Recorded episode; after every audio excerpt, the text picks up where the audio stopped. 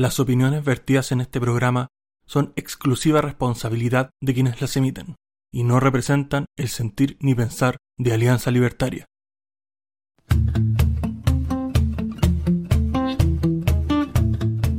Muy buenas noches, bienvenidos al episodio 29 de esta tercera temporada de Libertad o Muerte, con un panel más que estable y volviendo, volviendo del reemplazo que hizo Jorge con su con su dispersión temática, pero estuvo bastante bueno el programa, ustedes los tienen que haber escuchado y tuvimos muy buena información, espero que el día de hoy sea igual, así que empiezo con nuestro panel, con el hombre del futuro, don Ricardo Sánchez, ¿cómo está el día de hoy? Hola, hola, hola, buenos días, buenas tardes, buenas noches, la hora que sea desde donde nos estés escuchando de Arica Punta Arenas o más allá de nuestras fronteras hemos preparado un programa muy especial para ustedes y esperamos que lo disfruten y que se queden hasta el final. Efectivamente, efectivamente tenemos bastantes noticias que podrían ser decidoras para el futuro a todo esto. ¿eh? Y paso con el señor de la nube voladora, don Matías Carmona. ¿Cómo está el día de hoy? Bien, aquí volando y jugando Baldur's Gate, que es un, nuevo jueguito que, que, me compré hace poquito y sí, es muy cabezón y muy complejo. Fuera de eso, feliz de estar aquí con ustedes y nada, pues, ansioso de, hablar sobre la pauta. Gracias, gracias. Y también feliz de tenerte aquí, Mati, compartiendo el espacio y paso por la fémina del grupo directamente del litoral, la señorita Claudia Vera. ¿Cómo está el día de hoy? Hola, buenas noches. Eh, bien, yo acá no vuelo. Estoy con los pies bien puestos en la tierra. Pero bien, eh, igual no sé si vamos a hablar del tema o por lo menos mandarle harta energía a la gente del sur y a la gente que está damnificada y bueno, hablar de lo que se viene nomás. Eso chicos. Gracias Claudita, efectivamente le mandamos todo nuestro apoyo a las personas que están sufriendo con estos frentes de, de mal tiempo y estas precipitaciones concentradas que se han dado en varias zonas, así que no queda más que dar el apoyo. Ahí yo vi algunos asesinos de carabineros y militares ahí ayudando, ¿no? no había otro. Y Don Infierno Cercano, ¿cómo está el día de hoy? Bien, contento, eh, disfrutando de las bajas temperaturas. Yo sé que hay gente que lo pasa mal con esto, pero yo lo disfruto. Y como soy una mierda de ser humano, me preocupo de mí nomás, así que soy feliz en estos momentos. Maravilloso. No, yo también disfruto con los días de frío, soy general. Y la segunda fémina del grupo, la señorita Juliette Gutiérrez. ¿Cómo está el día de hoy? Hola chicos, un gusto como siempre estar aquí con ustedes contenta de compartir este espacio, ya que tenía rato que no me, no me unía al podcast. Sí, sí, efectivamente. Así que hoy día la pauta viene buena, viene con temas que son bastante contingentes. Así que, como es costumbre para nuestros auditores, pasamos a el periplo internacional con, nuestro corresponsal Reuters. Ricardinho, ¿qué tienes para decirnos el día de hoy? Ciertamente y empezamos nuestro periplo internacional hablando de lo que está ocurriendo en el marco de la guerra entre Rusia y Ucrania, donde en esta oportunidad Ucrania declara haber destruido un bombardero ruso supersónico con un dron lanzado nada más y nada menos desde la misma Rusia. Estamos hablando del avión Tupolev Tu-22M3 Backfire, que es responsable de varios ataques rusos contra objetivos militares en Ucrania. Y estamos viendo en este momento que la capacidad de las fuerzas ucranianas para lanzar y destruir objetivos enemigos en la misma Rusia desde esta semana y desde hace un par de tiempo atrás ha dado saltos cuantitativos en los ataques cada vez más audaces sin que las defensas rusas sean capaces de interceptarlos. En este caso estamos hablando de esta, este ataque que es particularmente humillante para el Kremlin, donde varios drones ucranianos lograron destruir un poderoso bombardero supersónico en la base aérea de Solkovsky 2 de la ciudad de Novigrad Además, como resultado de este ataque, dos ejemplares del Backfire resultaron también gravemente dañados. Este bombardero, con el cual Rusia cuenta con más de 100 unidades, bueno, menos 3, es el principal responsable de los ataques aéreos rusos contra varias ciudades ucranianas. Por su parte, Rusia dice también que sus fuerzas destruyeron un, un buque de fabricación estadounidense en el Mar Negro. El, ministro, el Ministerio de Defensa de Rusia dijo el pasado martes que sus fuerzas habían destruido una lancha rápida militar de fabricación estadounidense cerca de la isla de Serpientes en el Mar Negro.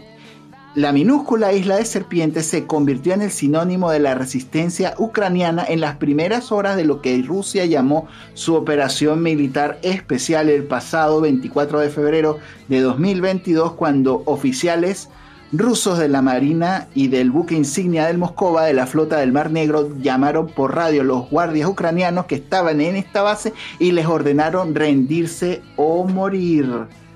Y bueno, otras cosas han estado ocurriendo en Rusia. Esta vez el Ministerio de Defensa ruso afirma haber derribado dos drones que se encontraban volando en Moscú cerca de la casa de la directora de Rusia Today el Ministerio de Defensa ruso informó este lunes que derribó estos dos drones en los suburbios de Moscú, uno de los cuales se encontraba o había caído muy cerca del domicilio de la directora del canal de televisión Rusia Today, Margarita Simonian, uno de los más próximos medios, uno de los medios más próximos al Kremlin. El, el alcalde de Moscú ha informado que como consecuencia de estos incidentes han tenido que suspender o cerrar el tráfico aéreo de los aeropuertos de Bunkovo y de Domodedovo, que son dos aeropuertos muy importantes en la capital Rusia, y al menos medio centenar de aviones no han podido tomar tierra en la capital rusa y han tenido que ser desviados a otros aeropuertos. Ahora tenemos que hablar de otra noticia muy interesante, porque lamentablemente durante sus últimas horas de vida el jefe del grupo Wagner ha tenido una agenda bastante interesante. Se le vio o reapareció eh, anunciando que estaban reclutando mercenarios nuevos para las luchas que van a tener esta vez o en esta oportunidad en África. El jefe del grupo mercenario ruso Warner, el señor Prigozhin, apareció por primera vez desde el fallido motín del 24 de julio contra el Kremlin y sugirió que ha vuelto a África para hacer que Rusia sea aún más grande en todos los continentes. El jefe del grupo Warner declaró esta vez en esta oportunidad desde África que van a luchar porque África sea libre y todo el asunto pero en este video también declaró que estaban reclutando nuevos mercenarios para hacer la pesadilla del grupo islámico Al Qaeda, a los cuales amenazaron que efectivamente había que hundirlos. Pero los hechos siguieron avanzando en, en este periplo que, que tuvo el señor Prigozhin. Se encontraba en un avión que volaba de Moscú a San Petersburgo, el cual se estrelló razón por la cual varios medios internacionales han salido a anunciar que ha fallecido en este accidente donde también fallecieron otras ocho personas. Este avión se estrelló en una región muy cercana a Moscú, donde fallecieron todos los integrantes que iban en este avión de la marca brasilera Embraer. Y bueno, continuamos con nuestro periplo internacional, esta vez hablando acerca de lo que ocurrió en Japón, donde se confirma la fecha definitiva para verter las aguas que trataron a la central nuclear de Fukushima, lo cual ha originado una gran presencia de protestas porque esta agua contaminada pues va a ser vertida al océano y esta agua fue la que se usó para enfriar los reactores nucleares del accidente que ocurrió en 2011 a raíz de un terremoto y un tsunami que azotó esta zona de Japón. El gobierno japonés anunció este martes que iba a verter al Pacífico el agua radioactiva tratada de la accidental central nuclear de Fukushima. Y esto va a empezar nada más y nada menos que este día jueves decisión que ha tomado una serie de protestas de sus países vecinos, sobre todo Corea del Sur y por supuesto China. El gobierno y la empresa propietaria de la central Tokyo Electric Power han comprobado la seguridad del vertido y por ello han comenzado a realizar estas tareas. También anunció el primer ministro de Japón en una reunión con los involucrados en la gestión de este desastre atómico. Y bueno, ahora tenemos que hablar de lo que está ocurriendo con sus vecinos. Estamos hablando de Corea del Norte, que notifica su intención de lanzar un satélite entre el 24 y el 31 de agosto. Informa el gobierno japonés que ha sido notificado sobre la intención de Corea del Norte de lanzar un satélite en algún momento entre el jueves y el próximo 31 de agosto, unos tres meses después del intento fallido de una operación similar. La Guardia Costera de Japón fue avisada a la primera hora que Pyongyang va a designar para el periodo de tres zonas de riesgo marítimo, algo habitual en estos casos por el riesgo de caída de los restos de cohetes durante el lanzamiento. Este anuncio se produce después de que el régimen norcoreano tratara de lanzar lo que afirmó sería su primer satélite de reconocimiento militar el pasado 31 de mayo, pero el cohete que lo trasladaba explotó y se estrelló en el mar debido a un grupo de fallos en sus motores. Estamos hablando de lo que sería una suerte de incremento de la capacidad militar de Corea del Norte por lanzamiento de este misil de reconocimiento. Vamos a ver cómo reaccionan las fuerzas internacionales ante este acto. Y ahora tenemos que venir a nuestro continente porque vamos a hablar del volcán Ubinas que registra una nueva explosión en el Perú. El volcán dio inicio a un nuevo proceso eruptivo a mediados de junio pasado y esto pues ha sido una suerte de alerta porque estas cenizas que han sido expulsadas por el volcán han tenido una, un espacio de aproximadamente 3.000 metros de altura sobre su cima, lo cual también genera una suerte de nube tóxica o de nube que complica lo que es el tránsito aéreo y también supone una serie de peligros para los residentes cercanos a la zona del volcán. Y ahora tenemos que hablar de lo que ocurre nada más y nada menos de Venezuela. En esta oportunidad vamos a hablar de lo que está ocurriendo con la hiperinflación, donde los venezolanos necesitan nada más y nada menos que 118 salarios mínimos para cumplir con los gastos de alimentos, donde la inflación llega nada más y nada menos que al 121%. Ahí va el gobierno venezolano imprimiendo con la maquinita a toda velocidad. Una familia venezolana necesita aproximadamente 118 salarios mínimos. Estamos hablando de una familia de 5 personas para acceder a la canasta familiar o a la canasta alimenticia, cuyo valor en junio fue de aproximadamente unos 502 dólares, lo cual son alrededor de unos 430 mil pesos chilenos, según las estimaciones difundidas este lunes por el Centro de Documentación y Análisis de la Federación Venezolana de Maestros. El ente independiente explicó que mientras el salario mínimo establecido por el Ejecutivo de 130 bolívares mensuales, que son unos 4 dólares o unos 3.700 pesos chilenos, una familia necesita aproximadamente 16 dólares diarios para su canasta alimenticia. Terrible lo que hace el socialismo, que todo lo que toca lo destruye. Y ahora tenemos que irnos un poco más hacia hacia el vecino país de Argentina, donde la ola de saqueos en los supermercados y carnicerías deja más de 30 detenidos en Argentina. 30 personas, entre ellos varios menores de edad, han sido detenidas por la policía trasandina luego de diversos saqueos organizados a locales comerciales durante el pasado fin de semana. Distintos robos, balaceras, persecuciones, detenidos se han registrado en supermercados, carnicerías y otros comercios por saqueos en diferentes ciudades de Argentina durante los últimos tres días. Hay 17 detenidos por saqueos en Córdoba y en distintas ciudades y esto también es muy extraño y muy sospechoso porque hay varias personas que han estado diciendo pues que esto ha sido una medida organizada para evitar que nada más y nada menos que Javier Milei llegue a la presidencia. Estamos hablando de peronistas, piqueteros, kirchneristas y toda esta suerte de lumpen organizado que ha salido a las calles a tomarse las cosas que no les pertenecen. Mucho cuidado y seguiremos con mucha atención lo que está ocurriendo en Argentina. Y ya para cerrar nuestro periplo internacional, tenemos que hablar de lo que ocurrió en Ecuador, donde aproximadamente el sistema electoral o el sistema telemático de Ecuador sufrió ataques nada más y nada menos que desde siete países.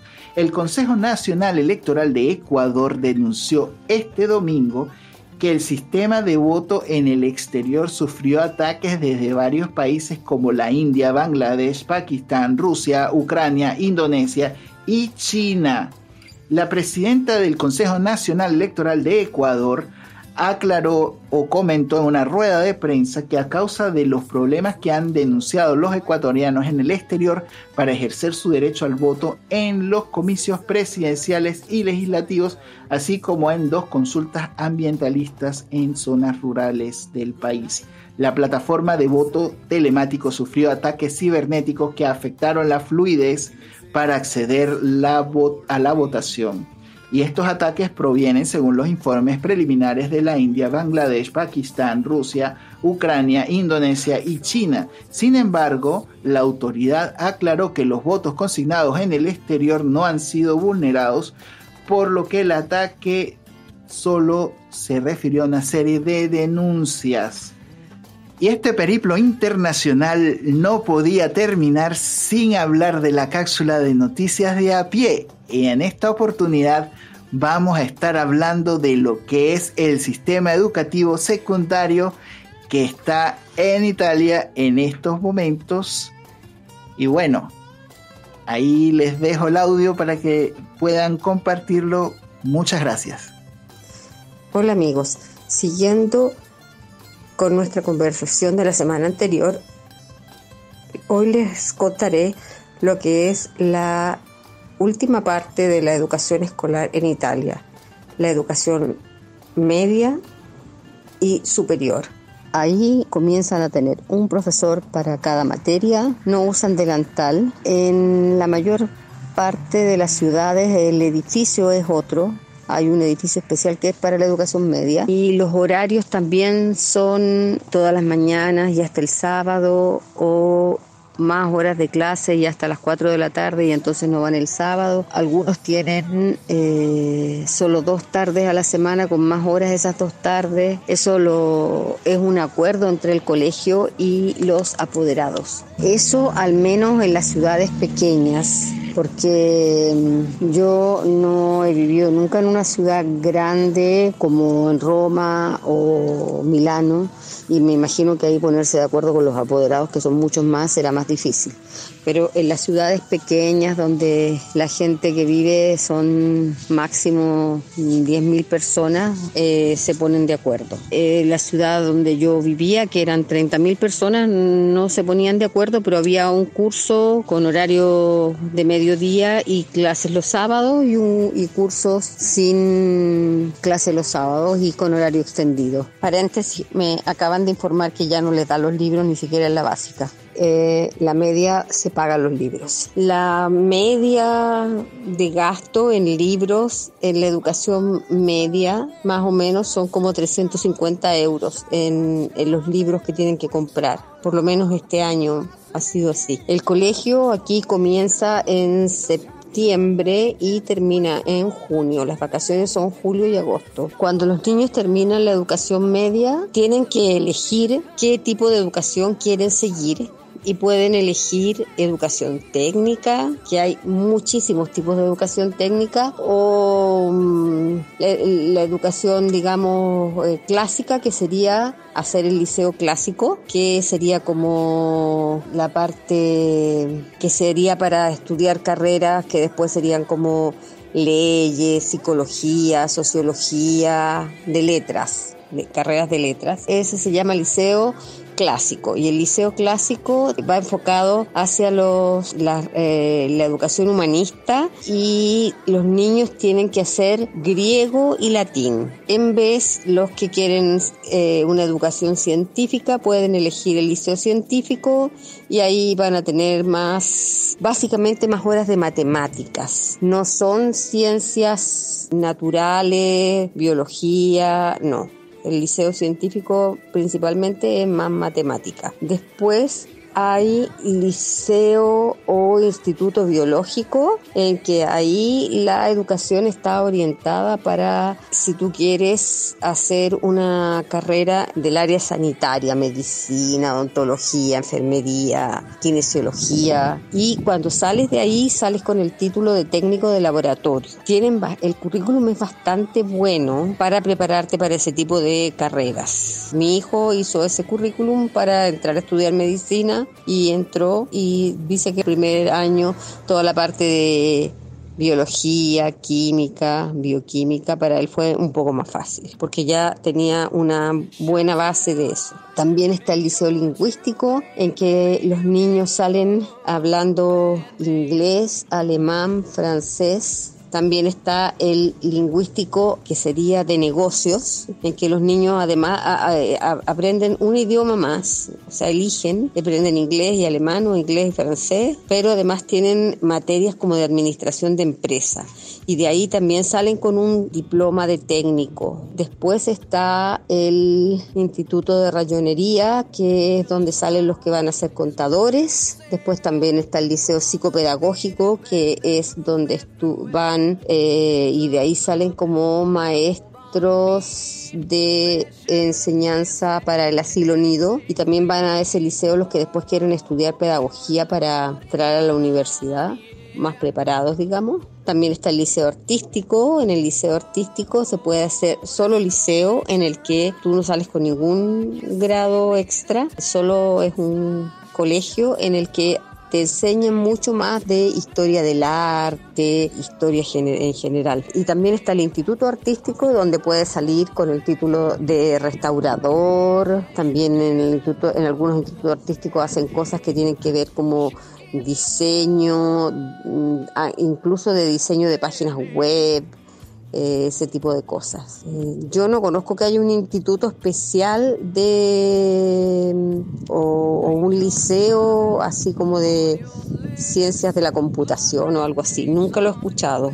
Puede ser que en alguna parte haya. Yo de donde he vivido no no ha habido. También existe el instituto químico, donde los niños salen como peritos químicos y en general los que, o sea, se quedan con ese título o se van a la universidad a estudiar química, pero estudiar ingeniería química. Pero hay muchos tipos de eh, institutos y liceos y los niños lo tienen que elegir. Sería más o menos como cuando salen de octavo básico en Chile, no, sería como en primero medio, cuando van a entrar a primero medio. Bueno, entonces como les he dicho hasta ahora, primero se hace el nido, que sería como la sana cuna, después tres años de asilo, que sería el kinder, después cinco años de escuela elemental, tres años de educación media. Y de ahí pasan a la educación superior, con que como les estaba contando es que ellos deben elegir. Si algún niño se equivoca, también puede cambiarse, ¿ah? no si tú eliges una cosa y después no te gusta, eh, te cambias y pierdes el año nomás. Tienes que volver al primero de, de lo que decides cambiarte. La otra cosa que aquí es bastante cotizada es el Instituto Alberguero, que sería el instituto que se hace para estudiar hotelería, hotelería y cocina. Ah, una cosa importante también que quería contarles es que aunque sí Italia es un país muy religioso, las clases de religión que eh, empiezan en la educación elemental no son obligatorias. Si un niño no quiere hacer clases de religión y los papás piden la autorización para que no la haga, no hacen clases de religión y en esa hora están con una maestra de apoyo o los mandan a la biblioteca a jugar, algo así. Aquí también existe que los niños en la elemental, en la media, si es que tienen algún tipo de problema educativo o si tienen alguna discapacidad, el colegio les pone una maestra de apoyo, una profesora de apoyo que está con ellos todo el día. Por ejemplo, si tiene un niño que tiene síndrome de Down, va a tener su va, va, a ir a la clase con todos los demás niños, pero a la vez dentro de la clase ese niño va a estar acompañado de su profesora especial que va a estar con él. Yo cuando llegué a vivir a Italia, mis hijos no hablaban italiano, eran chiquititos, eh, uno entró a primero básico y otra entró a segundo, y les pusieron una profesora de apoyo para que les enseñara a hablar. Oye, increíble cómo funciona el sistema, ¿eh? lo que tiene que ver con la educación secundaria y todo lo demás es bastante interesante. Y terminaríamos con esa con esta ronda de, grabaciones que, que obtenemos de estos testimonios por la educación superior, que ya vendría en el próximo capítulo, más o menos para saberlo. Así que ahí vamos a estar con esa, con esa parte de la educación superior, ya para poder cerrar ese ciclo y ver si podemos conseguir de otros territorios.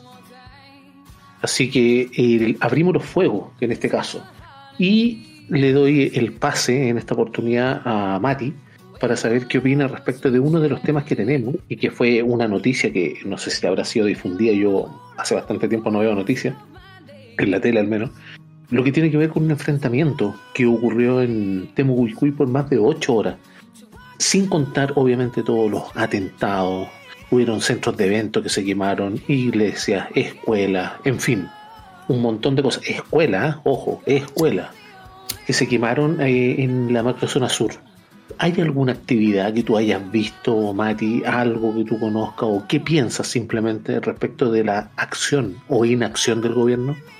Ah, mira, igual me enteré por ciertas cosas, no todo lo que comentaste recién que ocurrió. Eh, bueno, mm, lo único que puedo decir es que es nefasto, como que es algo que, no va a parar con este gobierno, así que hay la gente del, sur que se aguante nomás un poco. Eh, no sé si parará con el siguiente. Eh, yo creo que la mejor manera en que se detenga realmente es que la ciudadanía con su voto sea capaz de elegir a aquellos que tienen el diagnóstico correcto en, en ese aspecto. Ahora, ¿cuál es el diagnóstico correcto? Yo creo que eso es lo que tendríamos que conversar y yo creo que sería interesante hacer un brainstorming aquí mismo de ese, cuál es el diagnóstico. Yo puedo dar quizás mi opinión inmediata eh, y puede ser que cambie si es que, que el debate lo, hace así. Eh, yo creo que, que, a ver, que esto obviamente hay gente muy interesada en que el conflicto se mantenga. Y, y es porque sacan réditos económicos, réditos políticos de, que, la cosa ocurra. Eh, veo que hay un grupo de la sociedad que atribuye esto a una deuda histórica de todo el mundo, que nadie, nadie tiene 200 años como para tener una deuda con, lo que pasó hace tanto tiempo. Pero, en, fin, lo, reivindican por aquello y que de cierta manera les deben a alguien algo. y el otro grupo como que, eh, no sé, se va por, por, por, hartos lados, pero tampoco tienen una teoría estrictamente, no sé, una investigación acabada de los grupos eh, terroristas o criminales que, que, ocupan la zona, porque también son puras teorías, Entonces sobre eso, sobre no hay hechos, no hay es decir, no hay evidencias, es imposible convencer al otro en ninguno de los dos aspectos. Entonces, se fijan, termina siendo como un grupo de pseudo, eruditos que creen saber más de historia que el resto y justificar atrocidades solo por esta cuestión de la, del origen, de como la, el pecado original, muy extraños, muy religiosos en ese aspecto. Y de otro grupo de que, que, que como que que de cierta manera no es capaz de organizarse para demostrar todo el, intrincado que existe. Como que no lo, no lo nunca he visto un periodista que haga la pega en ese aspecto ni nada por el estilo. Eh, bueno, solo para terminar un poco toda esta, esta perorata, me gustaría dar mi opinión final sobre que no debe ser tolerado. Que la única manera que, o, el único motivo por el que justificamos que el Estado nos robe con los impuestos, o, el más importante es la seguridad y la justicia, y eso no se lo está dando a la gente del sur. Por eso yo pienso que una buena idea quizás en el tema constituyente, no está en la pauta, pero sería interesante hablar de eso siempre, es que seamos federados, para que la gente del sur se pueda escindir y realmente hacerse cargo de sus propios problemas. Sería importante tener esta, esta suerte, al llamar federado, esta suerte como de distintos núcleos de poder, por así decirlo, y también de decisiones y presupuesto y un montón de cosas que entran ahí. Eh, lo que tiene que ver con, con este fenómeno, con estas, eh, estos reclamos de, de, pueblo originario, eh, caen en un vacío respecto de cuánta originalidad hay, en el buen sentido de la palabra, respecto de los que lo componen, de tal o cual grupo. Y ahí es donde quiero abrir también la pregunta a ti, Claudita, respecto a qué piensas de lo mismo que le dijo a Matías, respecto de lo que él opinó también, no sé, lo que quieras tú aclarar, respecto de toda esta, toda esta violencia que sigue estos estados de excepción que, oh sorpresa, el presidente decía que no existían, el, el, líder de la administración actual decía que no existían, que no, que no servían, si mal no recuerdo, cuando estaba en la banca de diputados. Pero sin embargo se han reemplazado en innumerables ocasiones, se han vuelto a renovar, perdón, los, los estados de excepción, acotados, en donde tienes a infantes de marina con balas de salva, donde tienes a personal de ejército que no puede disparar, y donde tienes a terroristas, entre comillas, que se enfrentan solamente a personas desarmadas. En ese aspecto, ¿qué tienes tú que aportarnos respecto de todas estas reivindicaciones, territorios, terrenos? ¿Qué piensas tú al respecto? Yo creo que todos estos grupos les sirven a, la izquierda, a los de gobierno y a todos los que les importa que sigan existiendo. Pasa lo mismo en otros países con, con la organización, esta ONG de Derechos Humanos, que mientras existan eh, estos grupos que atentan contra la gente, contra algún pueblo, contra algún grupo, ellos siguen ganando plata, Siguen existiendo, siguen eh, teniendo presupuesto para existir. Y eh, pasa lo mismo acá en Chile. O sea, a alguien le tiene que estar dando rédito los terroristas.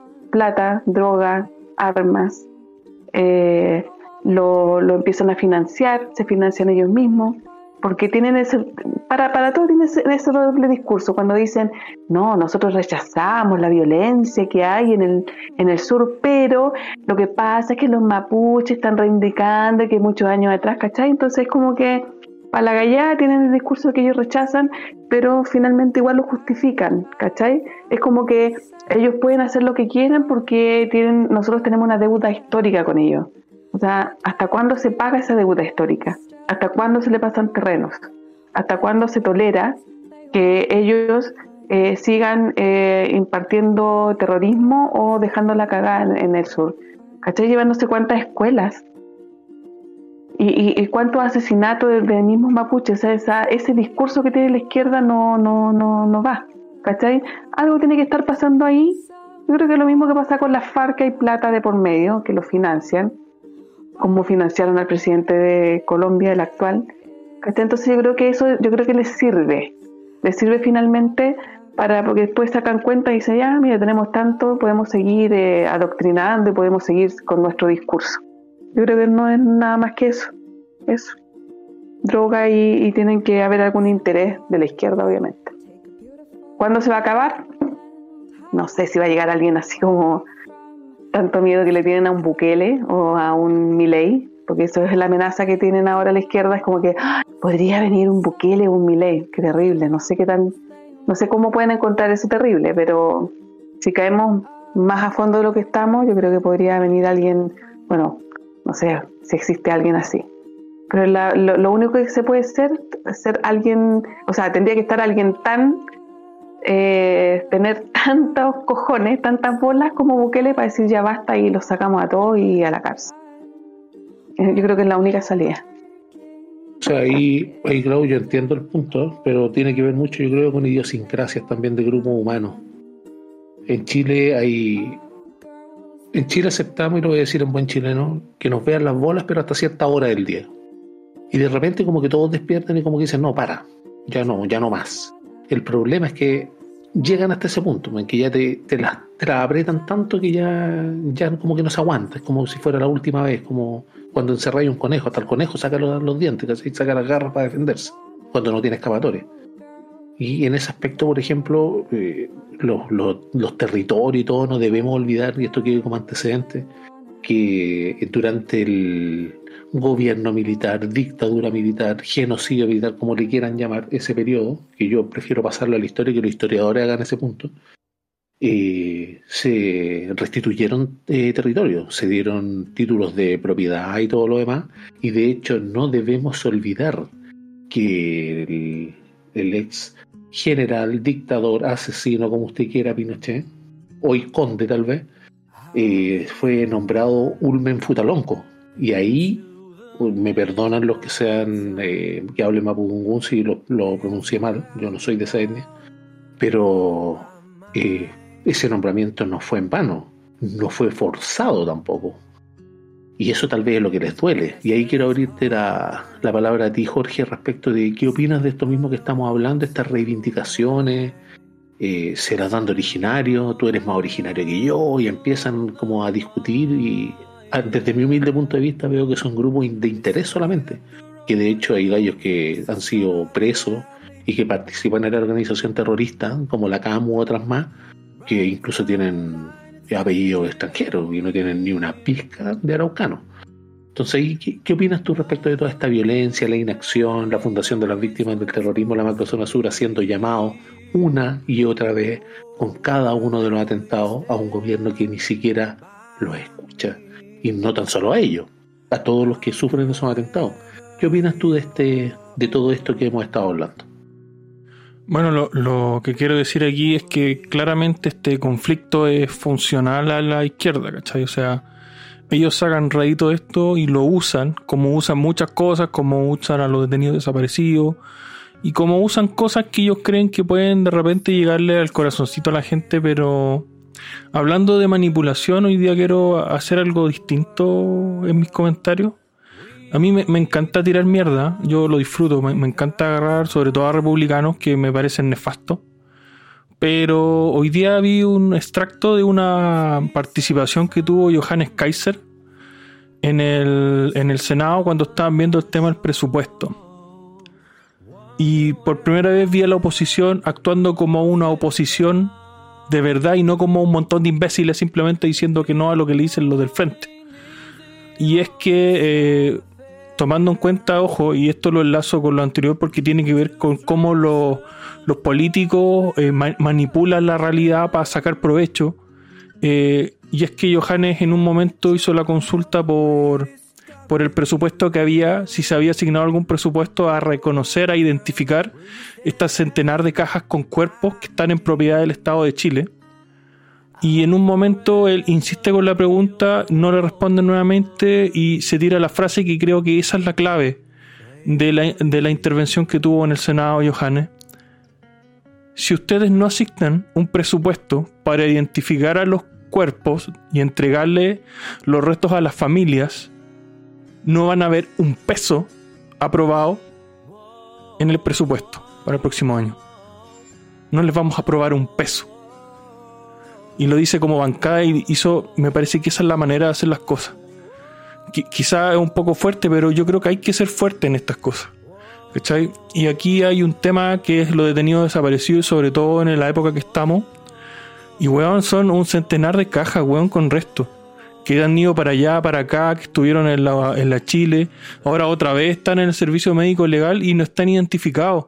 Y no, y no, hay, y se supone que la izquierda, el gobierno, que supone que son los adalí defensores de los derechos humanos y de la reparación, no asignan un presupuesto, weón, a identificar los restos que están en propiedad del Estado. Y aquí una palabra clave y yo la comparto totalmente con lo que dijo Johannes. Básicamente el Estado está secuestrando cuerpos, weón. Estos cuerpos que no están identificados están secuestrados por el Estado de Chile. Y eso me parece una aberración absoluta, una vergüenza. A mí en este momento me da vergüenza vivir abajo, weón, del pie del puto Estado de Chile, weón. Me parece nefasta esta. Y esta weá tiene que terminar de una vez por todas. De ahí haciendo eco un poco de lo que tú dices, Jorge, tienes toda la razón respecto de la, de la una, esa es, yo, yo creo que forma parte de una de las aristas de las enseñanzas que tenemos que obtener de todo esto. Porque están las nuevas generaciones que no alcanzamos a vivir eso, el poder darle su lugar en la historia realmente a estos hechos que los reviven una y otra vez. Recordemos que lo que tiene que ver con el con la declaración del, de, de inconstitucionalidad del gobierno de Allende, que fue, fue hecha el 22 de agosto del 73, eh, se pidió leerlo también, parte del republicano y la oposición que se supone y todo ello, y ganaron para poder leerlo y poder reivindicar eso, que es una parte, pero la arista más grande considero yo como, desde mi humilde punto de vista, como aprendizaje, es que no pueda, que no pueda pasar nuevamente que por ideología las personas sean muertas de las maneras más horribles, desaparecidas y peor aún, que estén jugando como si fuera trasladar un mueble, una silla o una puta mesa de un lado a otro, restos de personas que todavía son lloradas, todavía son extrañadas y todavía son queridas, independiente de lo que hayan pensado. Eso yo considero que debe ser una de nuestras grandes aprendizajes de todo esto y no estas divisiones que- que quieren meternos a la fuerza. Ahí quiero preguntarte a ti, Yuli, respecto de esto que estábamos hablando y de estos antecedentes que tú has ido conociendo durante la, conversación, lo que, hemos hablado, pero más que nada respecto de no desviarnos tampoco de esta, violencia que se sufre en una parte del país y que obviamente se puede ramificar a muchas más. ¿Qué pasa con el Estado? El Estado no, no actúa. ¿Qué piensas tú respecto de esta inacción que a algunos no le extraña? A mí no me extraña, nada nuevo bajo el sol. Son incompetentes. Pero, ¿qué piensas tú respecto a esto? No, pero sí, terrible. Eh, eso venía conversando con, con mi esposo. Eh, le decía que, ejemplo, lo que, lo que está pasando con las lluvias. eh, du- duraron no sé cuántas semanas metiendo miedo de que se vienen lluvias fuertes, no sé qué, bla, bla, bla. Llegó el momento y al final tampoco hicieron nada. El tema de, del sur, pues la verdad no sé cuánto tiempo eh, lleva eh, la parte de la región del sur pasando por esto, ¿no? Pero sí, ciertamente sí es bastante mm, sorpresivo que, el Estado realmente no haga nada, que esas personas estén eh, de verdad desamparadas porque nadie los, los defiende. Eh, y bueno, nada de extrañarse, porque bueno, al final ustedes saben que estos grupos también están eh, de la mano de la izquierda, así que yo creo que por lo menos este gobierno nada va a hacer. Lo triste son las personas, los, los que sufren todos los días atentados y, y las aberraciones de estos hijos de puta. Sí, ahí veo que tu perrita quería opinar. Te dije decirle que no, no, no tenemos traductor canil todavía, pero vamos para allá, sí. Y lo que quería, lo que quería también eh, aportar a la discusión y lo que tiene que ver también con esto, eh, quiero hacerlo un poco más extenso. ¿ah? En la pauta existe este tema de las evasiones masivas en el metro, que el lunes fueron llamados eh, fueron varias estaciones, bueno, me parece que fueron dos estaciones, en honor a la verdad, que sufrieron esto. Estaba Franklin, habían estaciones que son bastante eh, significativas en cuanto a nodos de, de comunicación. Ahí existe, y ahí parto nuevamente contigo, Mati, existe tal vez, tal vez, estoy suponiendo, y la sensación o la, idea o el plan del gobierno de desmarcarse de que ellos estuvieron tras esta insurrección del 19 de octubre del 2019. ¿Por, ¿Y por qué te lo digo? Porque efectivamente empezaron también con un alza en los pasajes del metro. Y, y obviamente fue menor, fue un tercio a lo que hay ahora, así que asumo que van a quemar un tercio menos. Pero broma aparte, ¿será algún lavado de imagen tratar de desmarcarse de eso o solamente se le escapó esto que ellos no supieron que iban a liberar y la caja de Pandora se abrió y no tienen cómo controlarlo? ¿Qué piensas tú? Eh, yo creo que son políticos. Y como políticos hay de todo. Desde buenos intencionados ingenuos hasta gente malintencionada o tontos útiles, podría decirse algunos. Y por lo mismo, no me extraña para nada la actitud de intentarse deshacerse de aquellos que no les sirven ahora, más que nada porque ya están en el poder. Eh, y no sé, creo, ah, creo que, que su estrategia es simplemente ser cara de raja, porque cuando se los recalcan, se los mencionan constantemente, se quedan callados. No, no- no tienen respuesta prácticamente. Es como se quedan callados y avanzan con su agenda o intentando poner su agenda y su- sus mentiras al respecto. Eh, sería interesante pensar, porque igual de cierta manera yo soy del equipo que está resignado dos años y medio, esperar que sacarlos nomás, pero ¿cuál va a ser la estrategia para defenderse de aquello eh, cuando sean oposición? Porque van a volver a ser una oposición recalcitrante y injusta y, y inclusive que, no sé, esto de que hayan acusado a Piñera de, de, de, ¿cómo se llama? crímenes a los derechos humanos y querer crear su nuevo Pinochet, pero esta vez eh, no les resultó por diversos motivos. Y, eh, insisto, el 4 de septiembre demostró que, la gente ya no les cree y cada vez más no les cree. No sé, por la, la- la elección de los, de los constituyentes republicanos también, cada vez le creen menos. Entonces, sobre eso mismo, me gusta tratar de pensar un poco más adelante. ¿Qué vamos a hacer cuando estos sean oposición del gobierno que sea que toque después de ellos?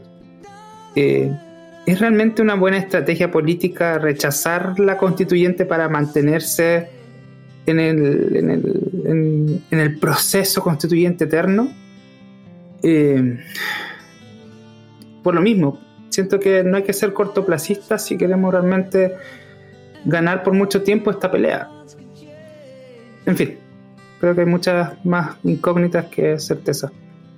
Sí, y efectivamente de eso tenemos que acordarnos que vive la izquierda, vive de la de lo que es la tensión, de lo que es la inestabilidad, de lo que es este, este insigne embajador que nos regala el Merluzo en Brasil de Polo cuando dijo que había que meterle inestabilidad al país, el imbécil. Y en este aspecto quería preguntarte a ti, eh, Claudita, respecto de esto mismo, pero agreguémosle algo más como para hacer la conversación un poco más abierta respecto de también esta, esta lectura que yo mencionaba de, de la declaración de inconstitucionalidad del gobierno de Allende y también los deseos de la izquierda de reescribir la historia. Nada nuevo bajo el sol, sí, de los totalitarios, pero este, este deseo de, de- ensalzar la idea, la, la figura de Allende y dejar como un único eh, discurso frente a los hechos que ocurrieron, independiente de todo lo demás y arrasando con la libertad de expresión de las personas que creen lo mismo, creen distinto, creen cualquier otra cosa.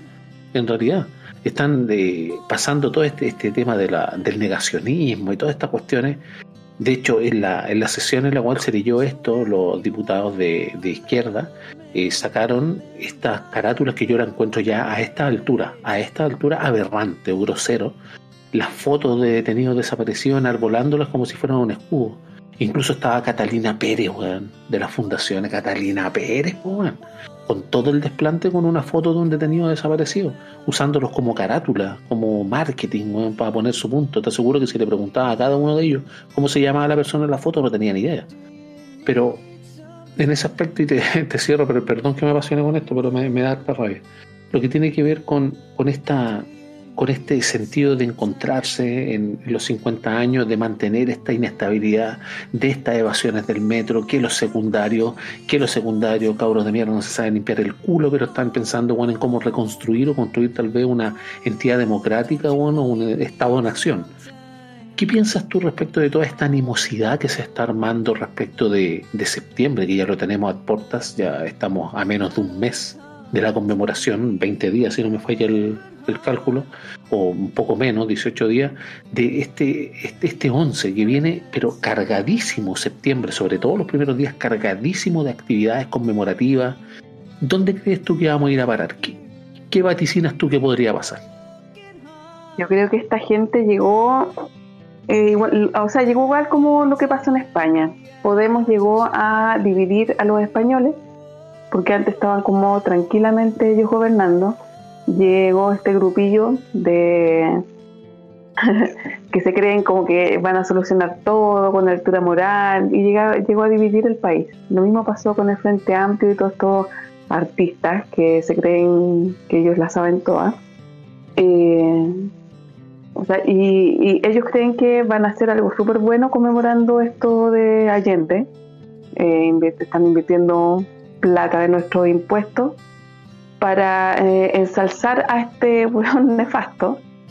Y, tratan de borrar la historia y, lo muestran como que fue un gallo democrático, ¿cachai? Y lo mismo pasó con este proyecto que querían aprobar, que le salió el tiro por la culata porque lo rechazaron y con votos de la DC. Me alegro mucho que haya pasado así.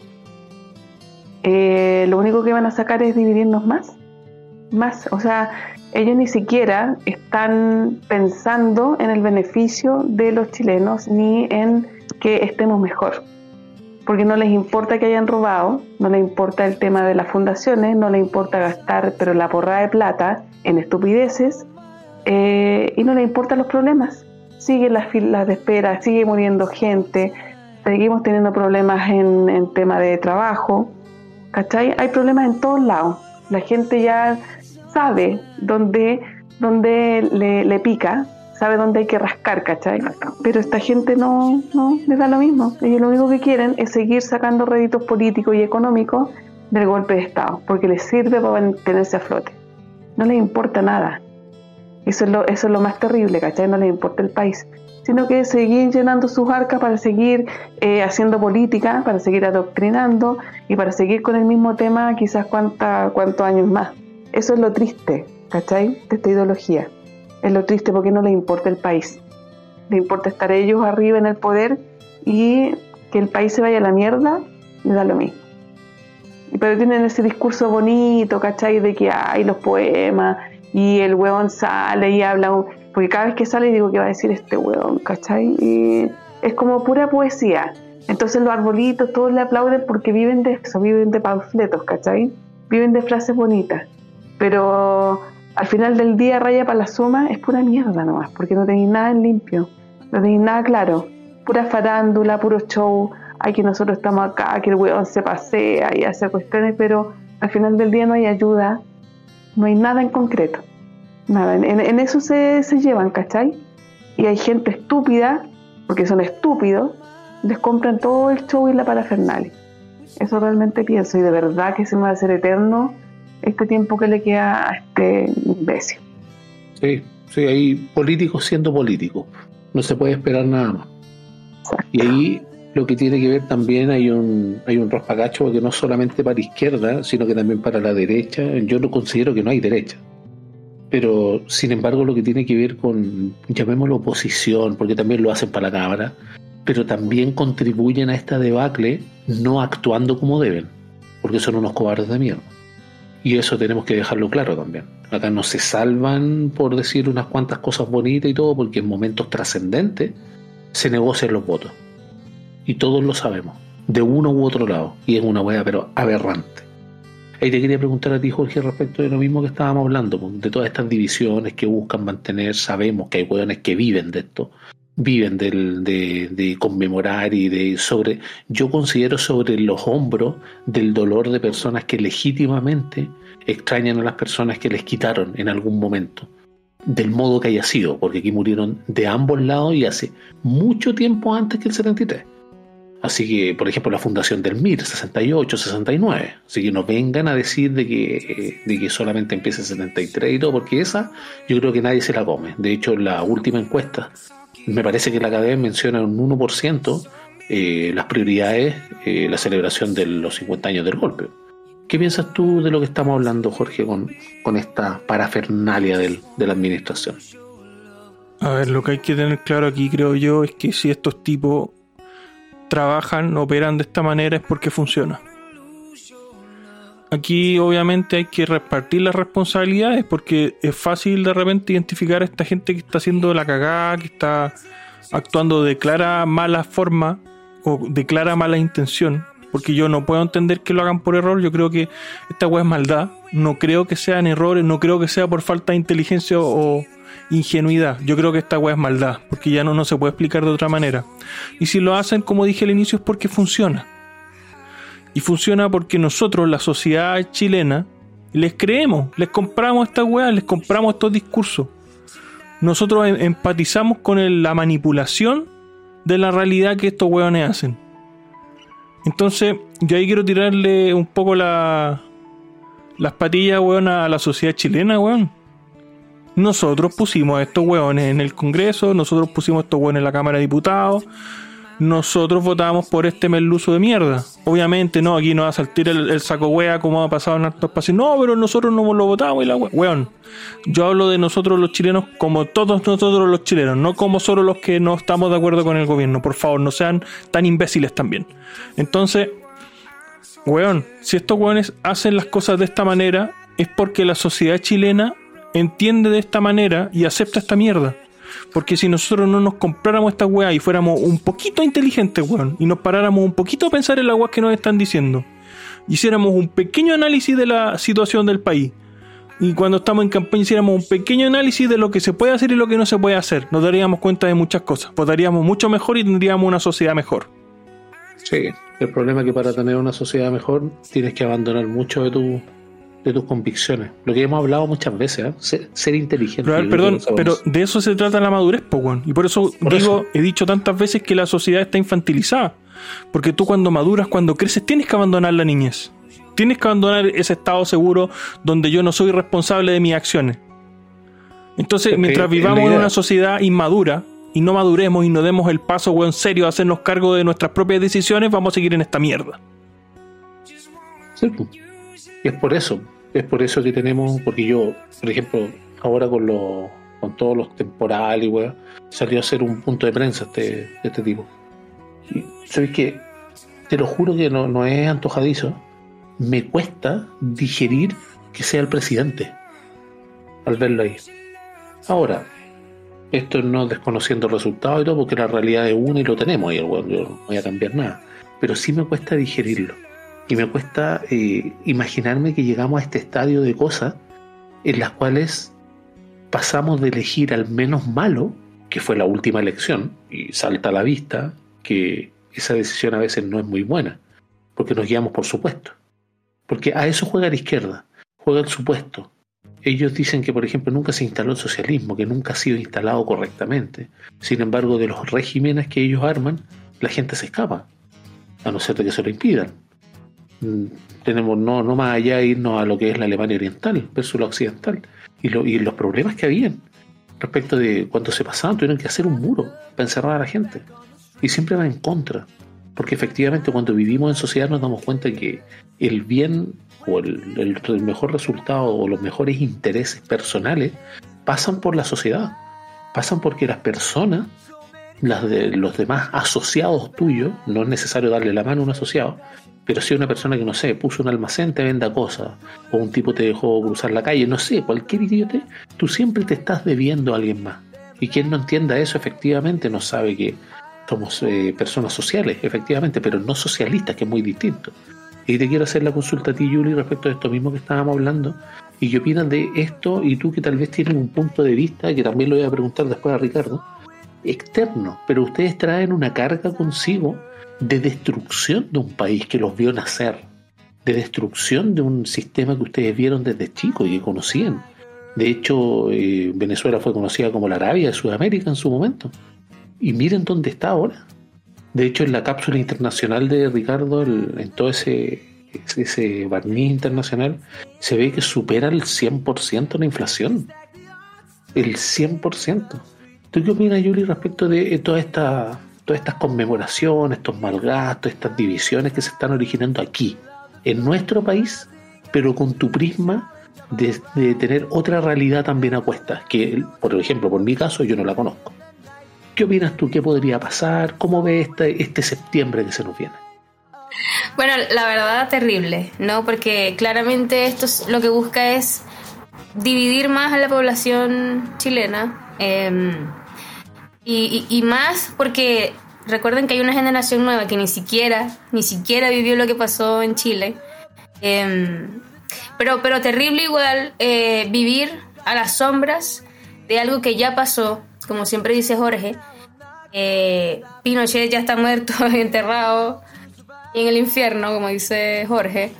Este, y el otro huevón también, ¿no? Yo creo que eh, lo que pasó en Chile hace tantos años ya eh, es una prueba de que primero el país se reconstruyó, Chile eh, creció, Chile cambió, mejoró, este, le fue súper bien. Pero estos huevones siguen empeñados, ¿no? En seguir recordando esa parte de la historia que solamente les conviene a ellos, ¿no? Bueno, claramente, como siempre digo, es muy bacán, chévere siempre estar hablando de los eh, las mieles del socialismo si no la han vivido, ¿no? Y más esta generación de mierda, lo único que hace es aferrarse al año del golpe, todo este bla bla bla. Y yo creo que, em, como dice Jorge también, si de verdad se hubieran investigado las cosas como eran, yo creo que estos huevones eh, no tuvieran de dónde agarrarse de verdad.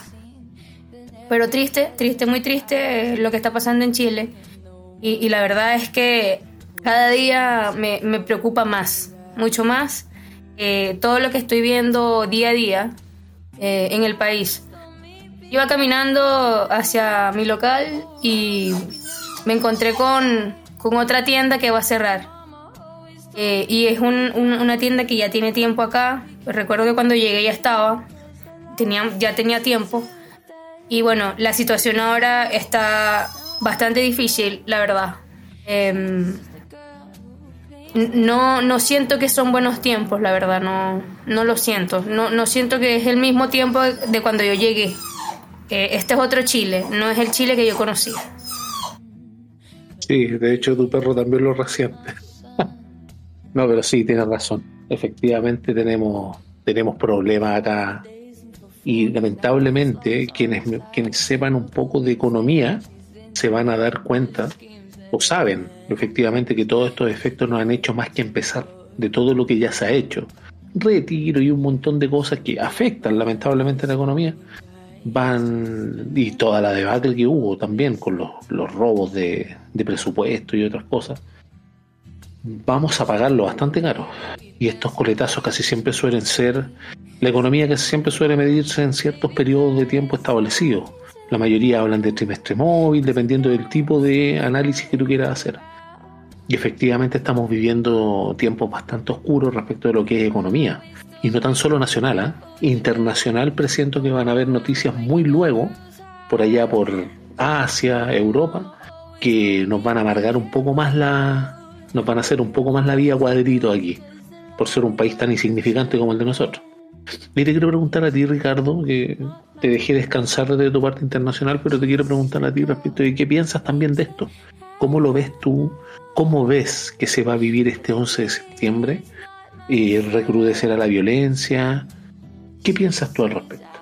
Mira, hay ciertas cosas que han estado pasando en la política nacional o en, en nuestra política actual que me dan un poquito de esperanza con respecto a lo que ha ocurrido con la sociedad chilena y esto tiene que ver con la lectura de esta acta que se hizo en el Congreso donde se declaraba la ilegalidad de la dictadura de, Salvador Allende.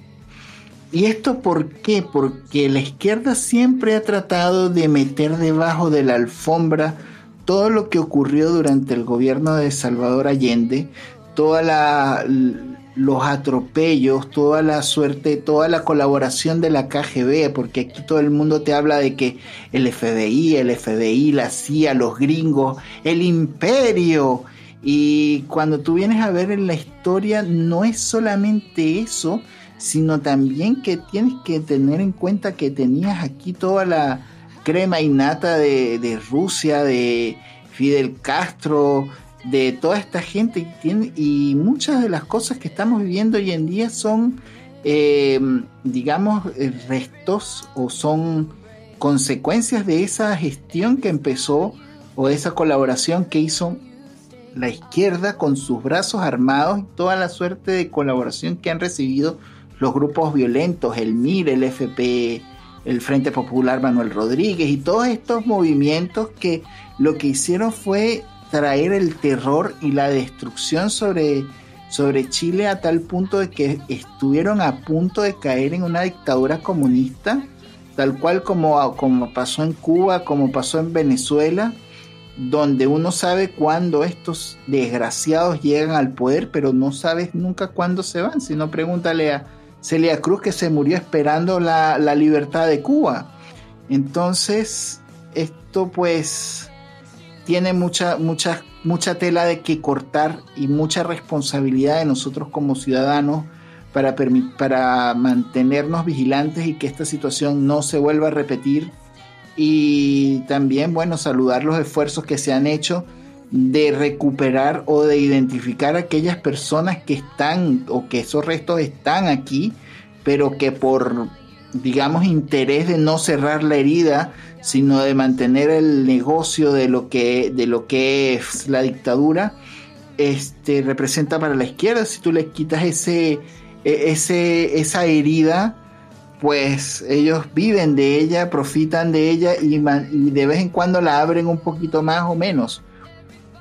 Pero recordemos también que lo que está pasando en este momento, la naturaleza que es muy sabia, nos ha permitido ver el, lo nefasto que ha sido el presidente actual en el sentido de que para no poner a los militares y al, y al servicio y, a las fuerzas del orden público han dejado que la catástrofe pues arrastre con las personas. O sea, la irresponsabilidad del Estado frente a la organización de lo que está pasando con las lluvias es grotesco y es algo que debe ser facturado en las urnas porque esto no tiene perdón de Dios. Y esto es lo que tengo que comentarles, muchachos. Yo considero que no tiene perdón de Dios el tener a este tipo ahí. Eso principiando. Ahora, no es la génesis de todos los males. Pero sí, como dije en un momento, y lo mantengo, y hasta el día de hoy se me ha reforzado incluso, si le va bien a este gobierno, nos va mal a nosotros.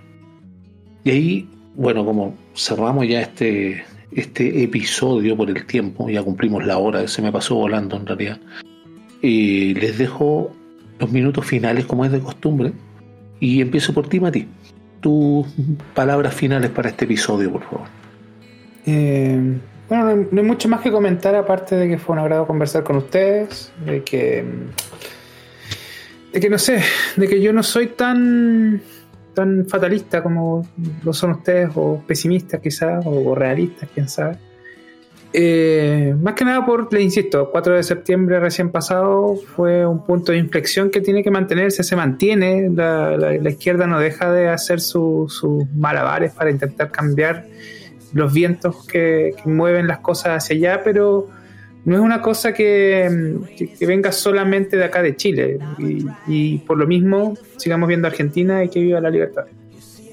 Efectivamente, y de hecho yo encuentro que el punto de inflexión va a ser Argentina. Está bastante simpática esa competencia y, hay un hay un montón de dimi direte y descalificaciones. Tienen una campaña muy sucia al otro lado. Debo, comentar, Carlos, vean el video de Rayo criticando la banca Simon, es interesante. Sí, bueno, ahí técnicamente yo estaría más preocupado de, de tratar de dar ejemplos como más, más aterrizados saliendo del lenguaje técnico, tal vez traducir eso Efectivamente, porque el video sí es bueno, lo vi. Sí, es bueno, te, impone hartas premisas, te bota varios paradigmas que, bueno, esto no es para creyentes, ¿eh? para beatos. Y quiero darle el pase ahora a Claudita. Claudita Vera, tus palabras finales, por favor. Eh, me pasa parecido a ti, Oso, de que yo veo salir a... Cuando habla este gallo, digo, ¿cómo, cómo llegamos a esto? verlo en una fábrica de cerveza artesanales. O sea, él puede ir a donde quiera, pero no en momentos como lo que está pasando en Chile. Es como, el chiste, de la vaca arriba de la palmera, así, oh, como eh, mierda llegó tan arriba. ¿ah? Exacto, cómo llegamos a, a, tener esta, a esta gente en el poder. Eh, creo que mm, pasa mucho que con todas las cagas que se han mandado, hubiese sido en el gobierno de Piñera, estarían todos capaz que ya lo hubiesen acusado, lo hubiesen sacado a Piñera del, poder, con toda la acusación que hubiesen hecho. ha sido escandaloso y, y cuando lo hace la izquierda no es tan escandaloso porque siempre ponen paños fríos. Eso es, eso es lo más terrible. Eso pasa en todos lados. Es como que si lo hacen ellos, oh, sí, sabes que no sé. Ya, sí, es malo, pero no tan malo. Lo hace la derecha y en menos es, terrible. ¿Cachai? Es escandaloso y hay que acusaciones y hay que sacarlo porque está enfermo, ¿cachai? Mil, mil cosas. Y es lo que va a pasar si sale alguien de derecha. O sea, van a seguir hinchando las pelotas, van a hacer la vida imposible. Porque como dije antes, esto no le importa el país. Le importa solamente el poder y sacar réditos económicos de, lo que pasa en, el país. Eso es lamentable. Y bueno, eh, como había partido respecto a lo que pasó en el sur, lo que pasó en, la región de O'Higgins, eh, lamentablemente nos tocó con este precio, así que mucha fuerza, eh, pucha, ojalá salir adelante como siempre los chilenos y ojalá que ayudemos, quizás con plata, con lo que sea, pero adelante Chile que vamos a salir de esta también un placer estar con ustedes y eh, espero conversar con ustedes la próxima semana. Tenlo por seguro, Claudio. Y sí tiene razón, efectivamente, pero se refuerza la idea. Siempre los privados, los particulares, las personas, usted que nos escucha, es privado, sí, todos los particulares reaccionamos ante los distintos tipos de catástrofes, delitos, lo que sea, mucho antes que el Estado, obviamente. Y eso es algo lógico, si se quiere aritmético. Y lo que tú decías de, lo que tiene que ver con, eh, con la derecha, yo considero desde mi humilde punto de vista que la diferencia aquí es una palabra y es convicción.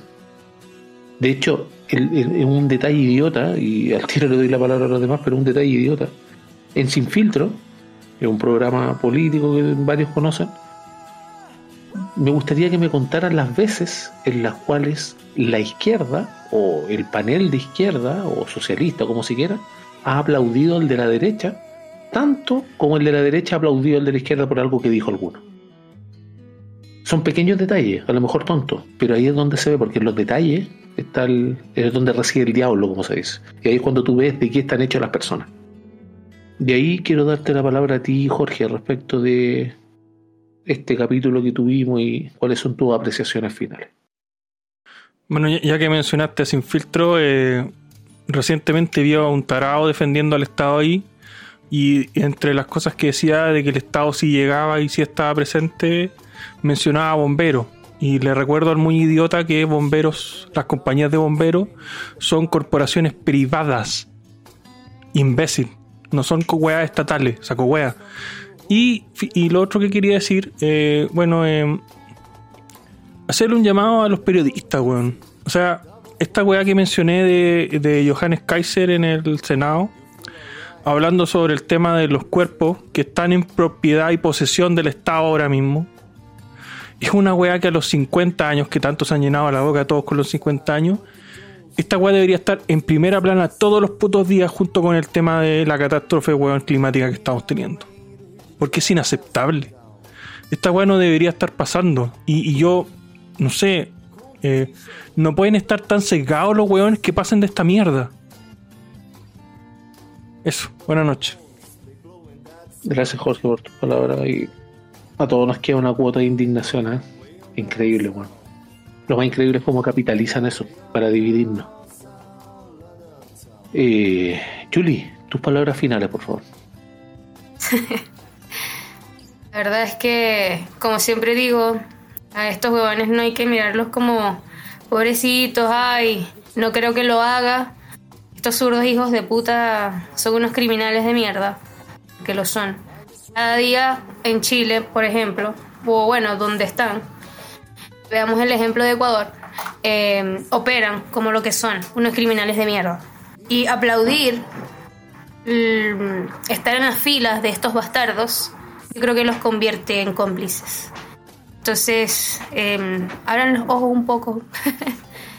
Gente, Chile, no se, no se dejen como convencer de estos hijos de puta. Vean los ejemplos que tienen alrededor. Eh, es como repetitivo decir siempre, miren cómo está Venezuela, pero es solo un ejemplo pequeño. Estos huevones cuando entran, si no los sacan, o no hacen algo para sacarlos del poder, se atornillan por la eternidad. Bueno, como siempre, un gusto, chiquillos, estar con ustedes. Eh, espero estar aquí en estos espacios de nuevo la, la próxima semana. Gusto, como siempre, estar aquí con ustedes. Sí, Yuri, sí, no hay problema, efectivamente. La próxima semana va a estar sí o sí, te compráis un bozal, sí, te venía en Didi para llegar antes. Pero lo que tiene que ver con, con todo este tema que hemos visto de, de toda esta, esta extrapolación y cuestiones, yo sigo considerando que probablemente sea la convicción un gran fuerte que no mantiene incluso muchos de, podría aventurarme a decir, de nuestro sector, me refiero al libertarianismo, que tampoco lo conciben. Es como que repitieran algunos muchas monsergas, pero en realidad no lo, no lo internalizan dentro de su propia existencia. Y lo único que consideran para hacerse valer por esa idea que ellos tienen, se supone, es recitar pasajes de libros, títulos, autores u otras cosas que no llevan a nada. Y ahí quiero darte la palabra a ti, Ricardo, por favor, para finalizar este episodio.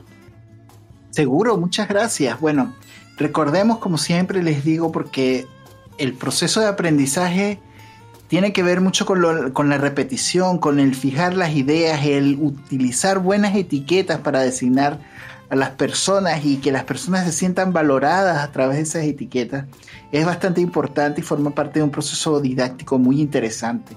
Por eso siempre digo que el, la economía de la casa empieza por la cocina, porque cuando tú tienes la oportunidad de no desperdiciar y de poder invertir y hacer un buen uso de tus recursos desde la casa, las finanzas personales empiezan a andar de una mejor forma y esto nos permite crecer como personas y ese crecimiento también puede ser llevado a la parte profesional y es maravilloso y es un proceso completamente transformador del, cuarto, del cual todos podemos formar parte. Eh, muchas gracias por compartir muchachos, estamos generando constantemente contenido nuevo para ustedes y estamos seguros de que nos volveremos a juntar muy pronto en una próxima edición. Muchas gracias. Gracias a ti, Ricardo, y a todos los que nos escuchan, a los que han aportado alguna vez, la otra vez que hablamos de Flow, que mencionó Jorge y todo, ahí está. Vean en todas nuestras plataformas, tal como decía Ricardo, el canal de Alianza Libertaria, estamos tratando de hacer nuevos programas dentro de la, medida de lo posible.